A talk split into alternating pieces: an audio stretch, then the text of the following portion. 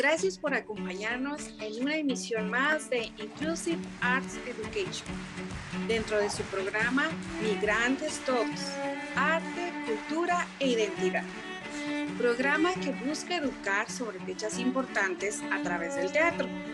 En esta ocasión estaremos apoyando al Día Mundial de las Enfermedades Raras, que se celebra el último día de febrero, pudiendo ser el 28 o 29 considerando el año bisiesto.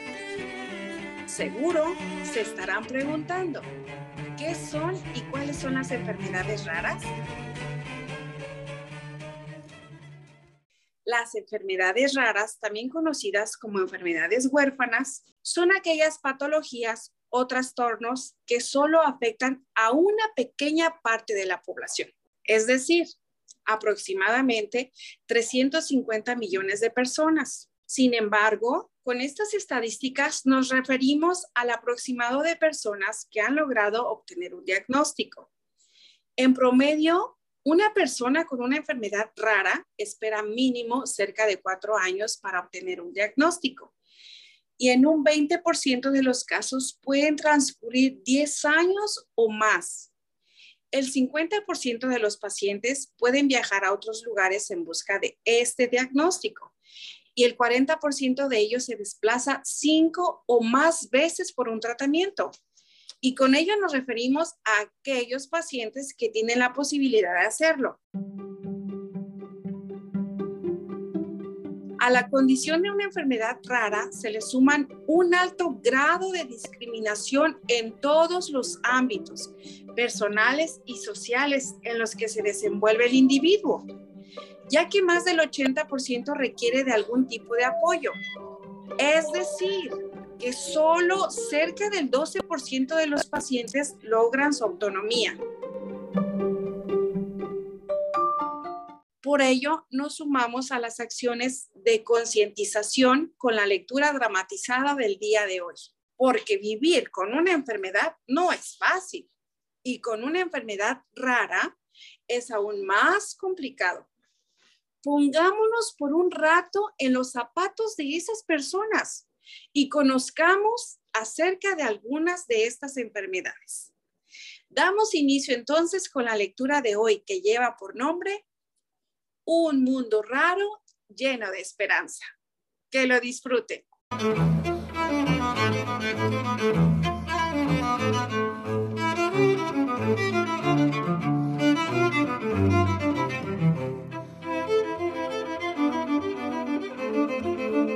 Buenas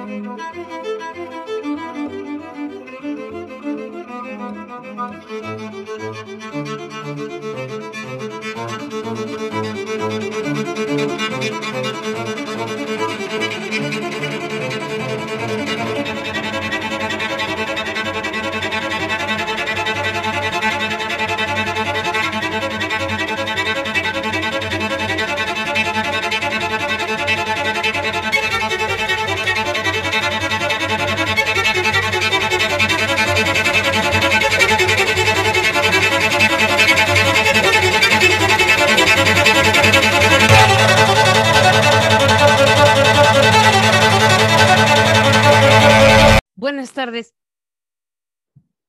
Buenas tardes. Adelante, por favor, tome asiento. Ah, aquí es el centro de, de, Aquí es el centro de investigación. ¡Carajo! ¡Mierda, culo! Discúlpeme. Sí, este es el Centro de Investigación de Enfermedades Raras. Tome asiento. En un momentito estoy con usted.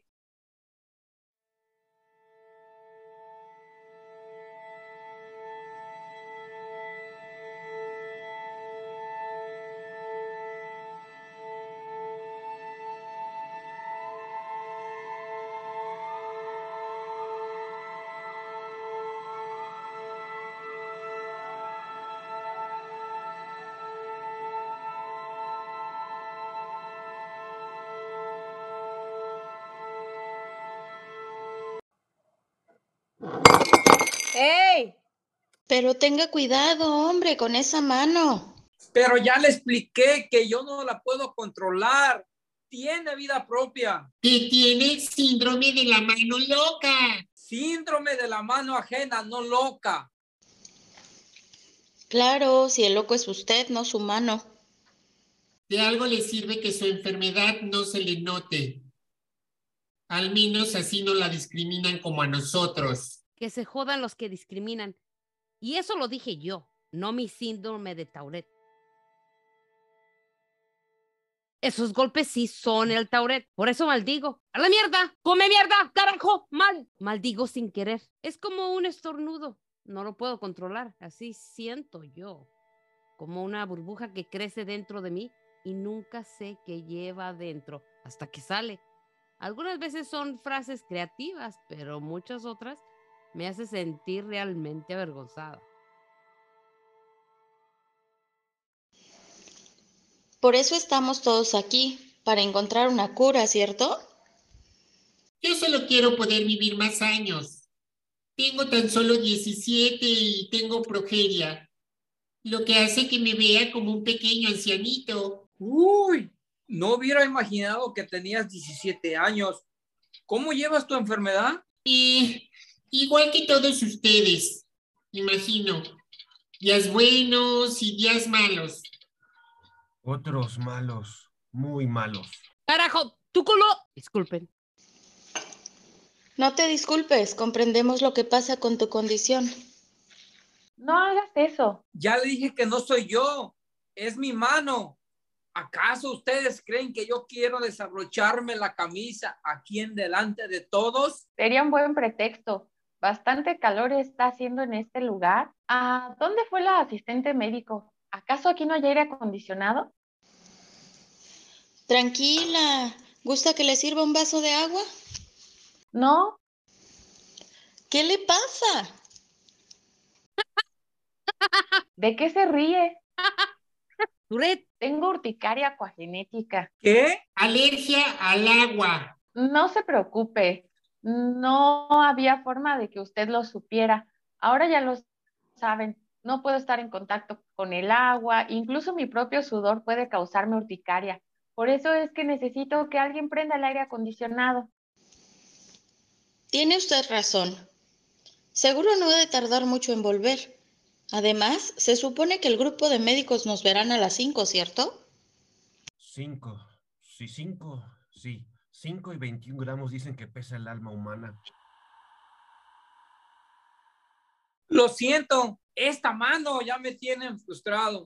Manténgase alejado de las cosas que pueda tirar. El estrés y la ansiedad también me hacen sudar. Y a mí me empeora esta condición. No conoces el mar. Triste. No, ni quiero conocerlo. ¡Qué horror! ¿Estás comiendo tu cabello? ¿Qué dijiste?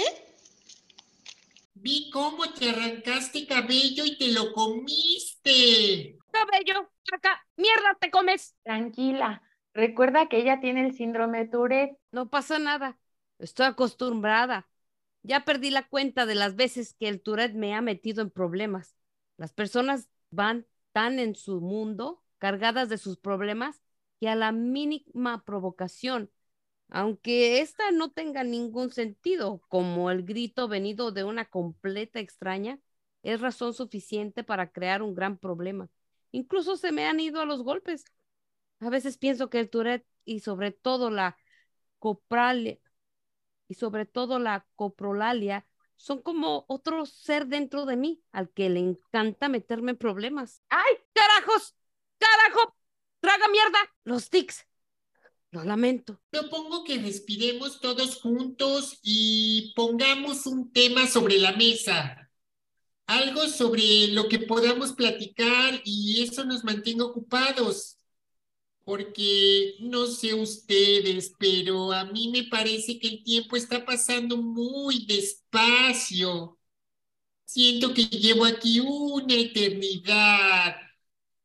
Eternidad es la que llevo muerto. ¿Cómo dijo? Estoy muerto. Y llevo mucho tiempo así. ¿Qué es eso? Léalo. En voz alta, todos queremos saber. Sí, Acabas de golpearte la cara. Es esta maldita mano. La mano ajena tiene impulsos involuntarios como el Tourette.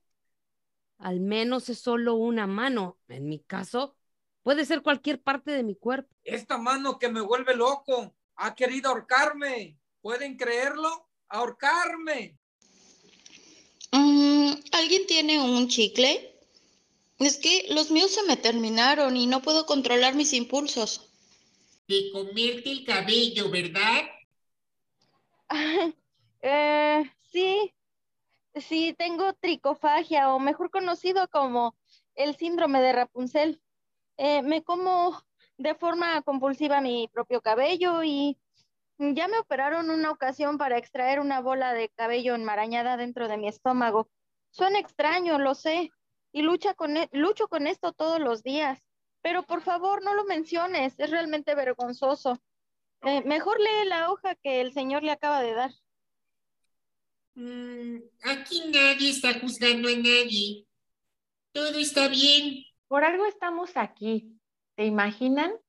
Si nosotros que vivimos estas raras enfermedades juzgáramos a otros por sus raras enfermedades, perderíamos toda esperanza en creer que las personas que no padecen una enfermedad y menos una rara pudieran sentir empatía y no discriminarnos. Tienes razón.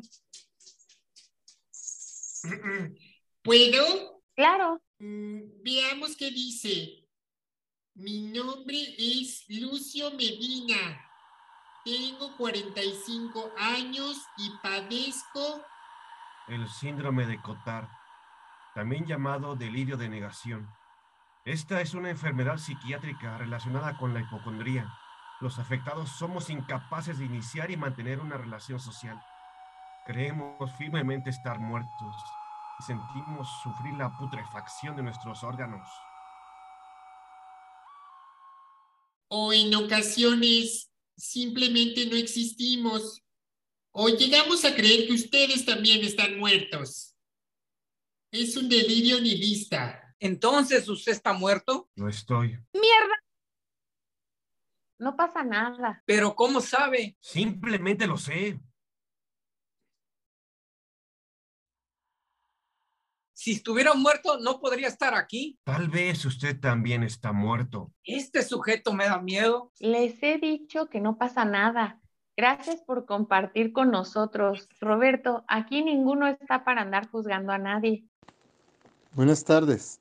Me disculpo. Buenas Jesús, tardes. ¿En qué quedamos? Más respeto, por favor. discúlpala. Tiene síndrome de Tourette. No puede controlarlo. Adelante, tome asiento y por favor, cuéntenos, ¿por qué es usted azul? No, no estoy muerto. Padezco metemoglobinemia o el síndrome de Al- Algiria. Los médicos aún no se ponen de acuerdo. Estas enfermedades se caracterizan, como ya lo habrán notado, por una alteración irreversible del color de la piel, volviéndola en tonalidades, tonalidades azules o grisáceas por todo el cuerpo o partes de él. En mi caso, yo estoy completamente azul, de pies a la cabeza. Sorprendente.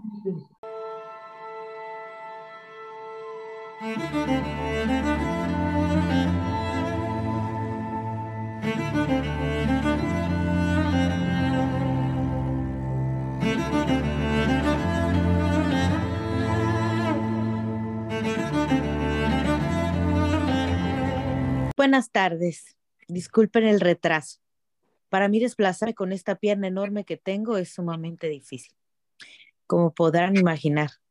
Lo bueno que en este centro médico está muy bien pensado en su infraestructura para todas las personas con dificultades de movilidad. Adelante, Luz, bienvenida. Buenas tardes. Por aquí tenemos una silla especialmente creada para usted, para que pueda estar lo más cómoda posible. Finalmente volvió.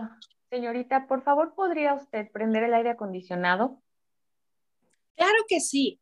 Permítame, por si lo están preguntando, Luz tiene filariasis linfática. Mejor conocida como elefantiasis. Como ven, parece que tengo una gran pierna de elefante. Lo peor no es el tamaño y las dificultades de movilidad que me ocasiona. Lo peor es lo doloroso que es. Sí, ¿alguien puede ayudarme para sentarme?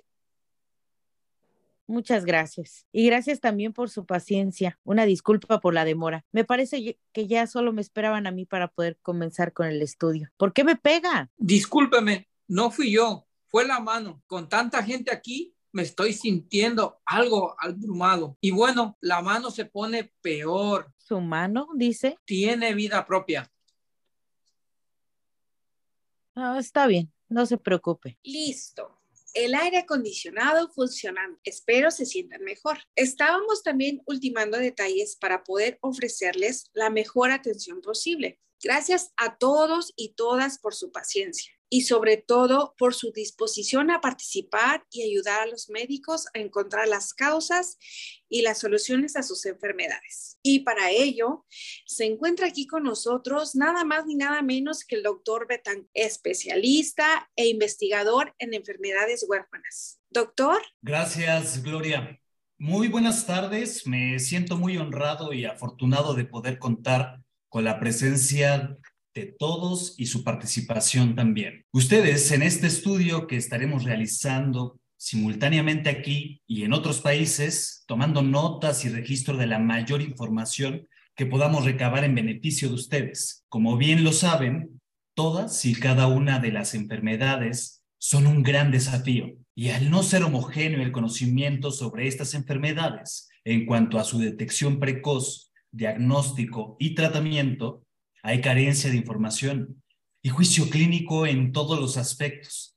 Además, son numerosas las dificultades en la comunicación entre profesionales y entre estos y con ustedes, los pacientes. Pero no solo las investigaciones médicas son necesarias, también se requiere dar voz a estos pacientes y sobre todo tener una escucha activa que favorezca su visibilización y cree espacios incluyentes. Justo por eso estamos aquí el día de hoy, para conocer más acerca de lo que es vivir con estas enfermedades y en esta transmisión que quedará registrada para su estudio, pero que también busque enviar un mensaje importante, les pregunto entonces, ¿qué necesitan?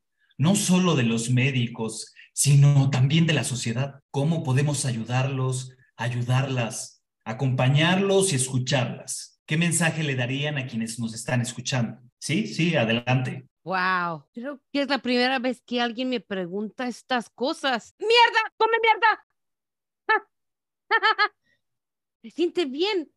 Empezar por ahí suena bien. Mi nombre es Libertad. Irónica es la vida. Tengo síndrome de Tauret y coprolalia. Pero justo esto necesito. Necesito sentir que mi enfermedad no hace que las personas se alejen de mí. Integrar mi condición a la vida cotidiana. Tauret es parte de mí y yo soy parte de la sociedad y quiero sentirme así. Mi nombre es Mónica y me gustaría pedir que no nos juzguen. Mm, no solo la sociedad, los médicos también, porque si una llega a consulta con esta sintomatología rara y el médico cree que una se lo está inventando, e incluso les causa risa nuestras reflexiones o nuestras conjeturas sobre lo que estamos viviendo. Y es frustrante. Primer médico que visité se rió de mí y en mi cara cuando le dije que pensaba que era alérgica al agua. Y es que en una enfermedad rara no se puede descartar ninguna posibilidad, ¿cierto? O no llegamos a ningún lado. A una no le dan ganas de volver al médico hasta que la enfermedad se pone peor. Hola, mi nombre es Martina y padezco tricofagia, el síndrome de Rapunzel. Y mi compañera tiene razón. Evitar esa expresión de asco eh, también ayudaría. E, es que yo sé que pensar en comerse el cabello suena asqueroso y resulta asqueroso, pero eso no me convierte en una persona asquerosa. Es que simplemente no lo puedo controlar. Así que en lugar de señalarme, juzgarme o burlarte de mí, eh, me gustaría que, que, que me ayudaras a pensar en otra cosa, que me distraigas de lo que estoy haciendo y simplemente que me traten con respeto. A mí me gustaría conocer más personas. Que hables conmigo. Que no hagas como que no me ves o evitas el contacto visual conmigo. Si mi enfermedad te provoca algo, si quieres saber sobre ella, puedes investigar. Pero a mí trátame como la persona que soy, porque soy una persona como tú. También tengo gustos y sueños. Me llamo Arturo y progeria es mi enfermedad. Es una condición que me hace lucir como un anciano pequeño. Créeme, estoy consciente de ello. No necesito que tu mirada me lo recuerde, pero la enfermedad no es lo que soy. Yo soy mucho más. Por favor, conóceme. Yo soy Luis y padezco Argiria y quisiera pedirte que no me tengas miedo. Estoy consciente de que ver a una persona de color azul puede asustarte bastante. Por eso es importante que la sociedad conozca sobre esta enfermedad y otras enfermedades raras, no solo para crear conciencia, sino para visibilizarlas y erradicar prejuicios derivados del miedo. Informar a la sociedad ayudaría bastante. Pienso que para eso estamos aquí reunidos también porque también nos toca a nosotros hablarle al mundo sobre nuestras enfermedades y los retos que enfrentamos cada día. Y tal vez así podemos encontrar soluciones comunes. Los médicos pueden enlazar saberes y las sociedades generar estrategias de inclusión. Mi nombre es Luz y tengo elefantiasis. La elefantiasis se concentra más en zonas tropicales y las personas de la zona están habituadas a ver a otros con esta rara enfermedad. Pero en casos aislados, como el mío, en donde soy la única con esta enfermedad en mi ciudad, el reto de enfrentar la enfermedad crece cuando la discriminación está presente en todos los espacios. Que se pongan en nuestros zapatos y nos traten como les gustaría ser tratadas. Mi nombre es Roberto y tengo el síndrome de la mano ajena. El miedo genera prejuicios y los prejuicios dan pie a la discriminación. Hablar sobre nuestras enfermedades nos acerca a las personas y a ellas les ayuda a eliminar sus miedos. Pero también es importante que las personas sean empáticas, sobre todo que en su pensamiento haya espacio para creer que esas enfermedades existen, por extrañas que parezcan o suenen. Esto podría ser dicho por Lucio, si su ánimo le diera para hablar. Lucio padece síndrome de Cotard. Gracias por sus aportaciones. Es preciso considerar la gran importancia que tienen las actitudes y los apoyos naturales en los ámbitos en los que se desenvuelve la persona afectada, pues condicionan de manera positiva o negativa el funcionamiento de la persona enferma. Las actitudes cognitivas y conductuales que al respecto tenga la familia, el entorno social y los profesionales que le atienden son favorecedoras o limitantes en el desarrollo íntegro de los afectados es primordial que los miembros que componen los sistemas ecológicos en los que se desenvuelve el sujeto enfermo mantengan actitudes positivas que generen esperanza desde el apoyo y la orientación adecuada para que las personas a sus necesidades concretas sean lo más eficaces posibles. ¿Algo más que deseen agregar? ¿Algún mensaje a las personas que padezcan alguna enfermedad, rara o no, que nos estén escuchando? vivir con alguna enfermedad que provoca malestar, dolor y vergüenza es difícil. Por eso contar con círculos de apoyo emocional es fundamental. Este es un mundo raro, pero está lleno de esperanza. Quisiera compartirles una frase que me gusta mucho y es de Ferris Weller y dice, me conformo con lo que al final no puedo hacer, porque ya hay muchas cosas que sí puedo hacer. La enfermedad puede limitarme, pero no detenerme de vivir y de ser feliz. Las enfermedades nos aíslan y nos hacen sentir muchas veces muy solos. Muchas veces una sola sonrisa nos puede cambiar el día entero. Y siempre rodéate de las personas con las que verdaderamente quieres estar, esas que te hacen sentir bien y te quieren por quien eres. Sigue moviéndote. No te detengas. La enfermedad también es un maestro. Muchas gracias. Quisiéramos cerrar este primer encuentro con ustedes con la siguiente reflexión. La vida es algo finito, es decir, tiene un inicio y un final. La forma en la que vivimos depende de cómo entendemos lo que nos pasa y qué hacemos con lo que la vida nos da. Aceptar, agradecer y dar siempre serán una buena forma para habitar el presente de nuestras vidas y vivir aquí y ahora. Desde hace ya unos años, la situación que viven estas personas y sus familias ha ido cambiando. Se ha incrementado el interés científico e institucional impulsando la constitución de diferentes tipologías de enfermedades raras. Esta clasificación ha contribuido al desarrollo de acciones orientadas a la mejora asistencial y a la investigación, pero aún hay mucho por hacer. En la sociedad de hoy en día se considera que es un derecho de todos los ciudadanos vivir en entorno que promuevan la autonomía de las personas, fomentar sus capacidades, mantener las actividades propias de su edad, participar en diferentes contextos sociales y educativos, así como poder planificar un proyecto de vida en igualdad de oportunidades. Y eso también incluye a las personas afectadas por enfermedades raras.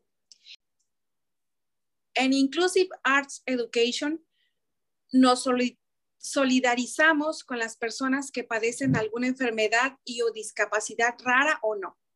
Y con nuestro trabajo buscamos su visibilización con una sociedad más inclusiva.